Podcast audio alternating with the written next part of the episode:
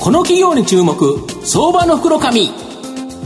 このコーナーは企業のデジタルトランスフォーメーションを支援する IT サービスのトップランナーパシフィックネットと東京 IPOIR ストリートを運営する IR コンサルティング会社フィナンテックの提供を財産ネットの制作協力でお送りします。ここからは、相場の福の神、財産ネット企業調査部長、藤本信之さんとともにお送りいたします。藤本さん、こんにちは。毎度、相場の福の神こと、藤本でございます。まあ、日経平均強くいいかなという形と、まあ、今日、あの、阪神、ヤクルト、首位決戦という形なので、青柳君に頑張ってほしいなというふうに思っております。今日ご紹介させていただきますのが、証券コード4936、東証マザーズ上場、アクシージア代表取締役社長のダン・タクさんにお越しいただいてます。ダン社長、よろしくお願いします。はい、よろしくお願いいたします。よろしくお願いいたします。アクシージアは東証マザーズに上場しておりまして、えー、現在株価が1124円、えー、11万円少しで買えるという形になります。東京都新宿区、西新宿にですね、本社があるスキンケア主体の化粧品と健康食品のサプリメント、これをですね、製造販売するメーカーという形になります。あの、ダン社長、御社はこのスキンケア主体の化粧品と健康食品のサプリメントを製造販売という形なんですけど、どんな製品販売されてるんですか？はい。と当社は2011年11月に設立した化粧品会社です、うん、主にスキンケアの化粧品とサプリメントを販売製造販売しています、はい、とサプリメントに関しては、はい、と肌がきれいになるサプリメントをメインになります、うん、と実は、えー、会社設立前の10年間は、うん、日本でエステティックサロンのチェーン店を展開していました、と多い時は30店舗まで展開していました、とエステサロン系の中でそのノウハウ知識、え生かして化粧品作りを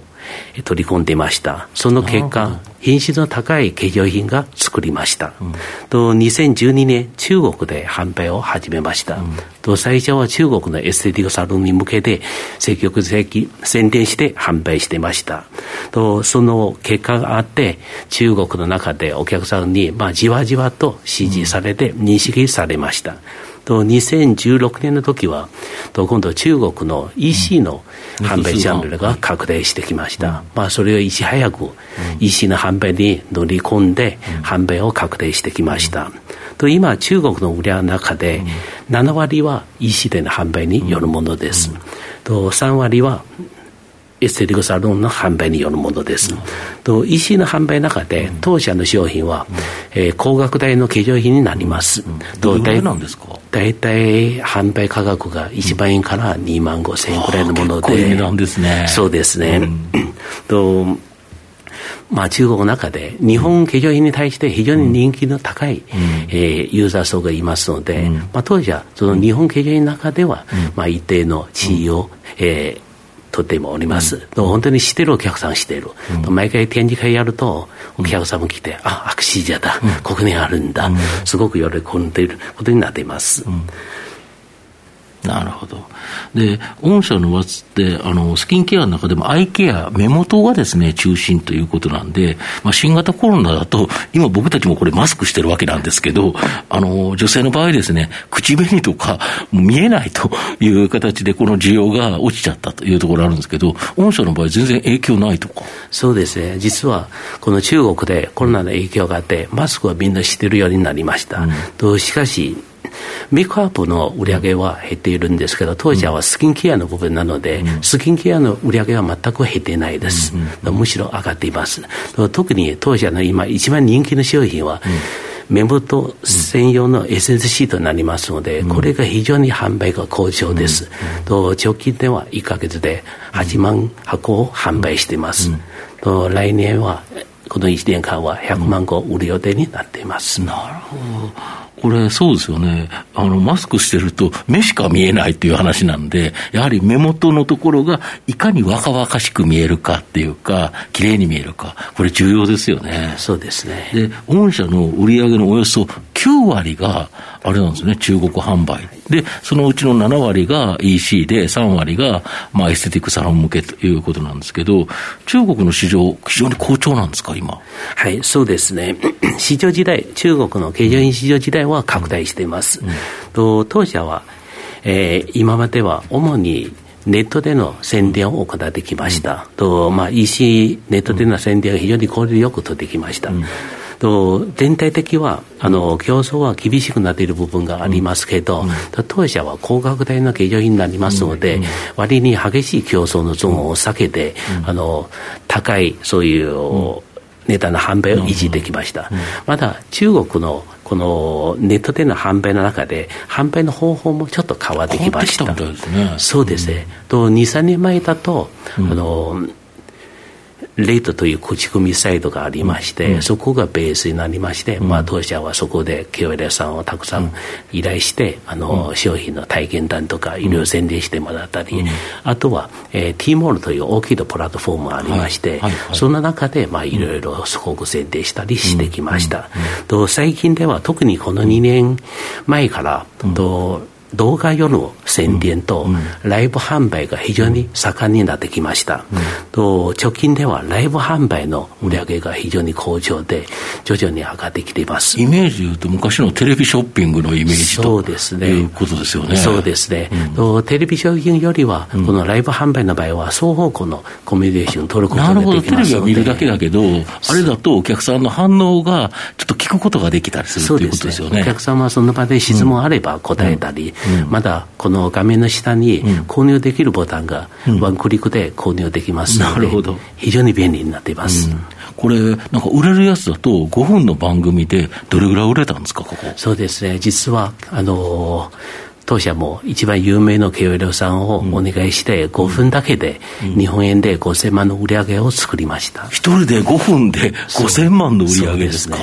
すごいですよね、はい、だからこういうところに、あれですよね、御社の場合は、うまく変化に乗っていけるということですよね。そうですね。とこの中で、最近は特に目立ててきた、影響力を発揮してきたのは、TikTok です。うん、と TikTok は日本では若い方、あのまあ、高校生が多いんですけど、中国ではすでに3、4年前から、うん、あの普及しまして、うん、と今、年齢の幅が広くて、一般的に受け入れてます。とその中でと宣伝もしながら販売も行っておりますので、非常にあの重要な販売ツールになっています。だ当社も今年の3月から TikTok に、えー、影響の期間料を作りまして、うん、初月では1000万円の売り上げを作りました、うん、貯金のところでは3000万円まで上がってきています。なるほど、これがやっぱり好調ということですか、はい、で国内では銀座のあの商業施設、銀座6、ここに旗艦店を設置、まあ、インバウンド需要の復活を今、待ち望んでいるという状態だと思うんですけど、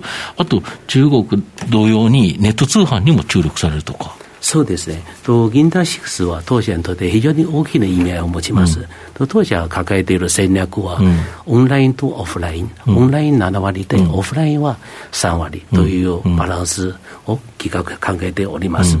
とコロナ落ち着いたら中国のお客さんは必ず戻ってきますので、とその時は銀座6は、オフラインの期間店という大きな宣伝効果を持つことになります。うん、また、これから日本国内にも EC の販売に注力していきたいと思いますので、その場合も銀座6は同じような相乗効果が発揮できるかなと思います。なるほど。昨日業績発表されてるんですけど、いかがでしょうか？はい。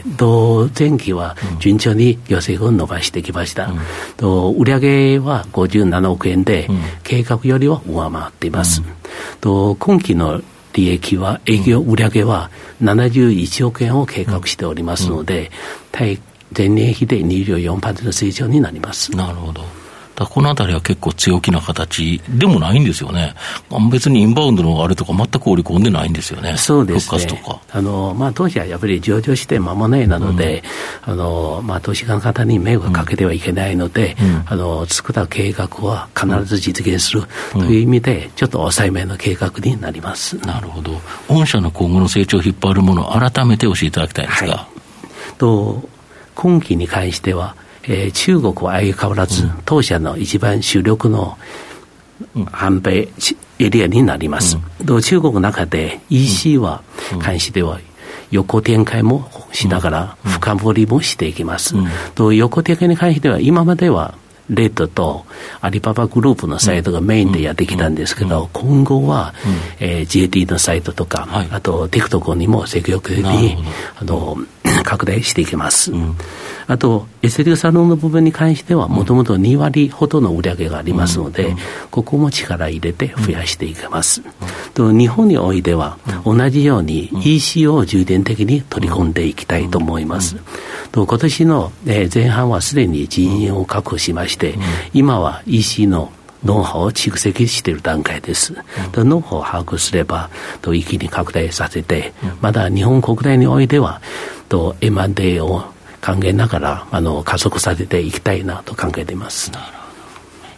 最後まとめさせていただきますと、アクシージアは、まあ、高額なものの機能性の高い化粧品やサプリメントを日本の工場で生産し、その日本ブランドを生かしてですね、中国でのネット販売、これで成功している企業になります。また、元中国人留学生のダン社長が率い、中国現地のスタッフと毎日ビデオ会議で連絡、変化の激しいですね、中国市場に対応しているという形になります。まあ、今後、新型コロナが収束し、インバウンド需要を復活すれば、まあ、国内販売の増加も期待でき、まあ、国内のですね、ネット通販、ここも、えー、大きな成長可能性があるかなというふうに思います。まあ、今年2月の東証マザーズ上場後、高価格をですね、大きく割り込んだ状況、まあ、今の状況なんですが、まあ、絶好のですね、おしめ買いのタイミングかなと。中長期投資でじっくり応援したい相場の福の神のこの企業に注目銘柄になります。今日は証券コード4936東証マザーズ上場アクシージア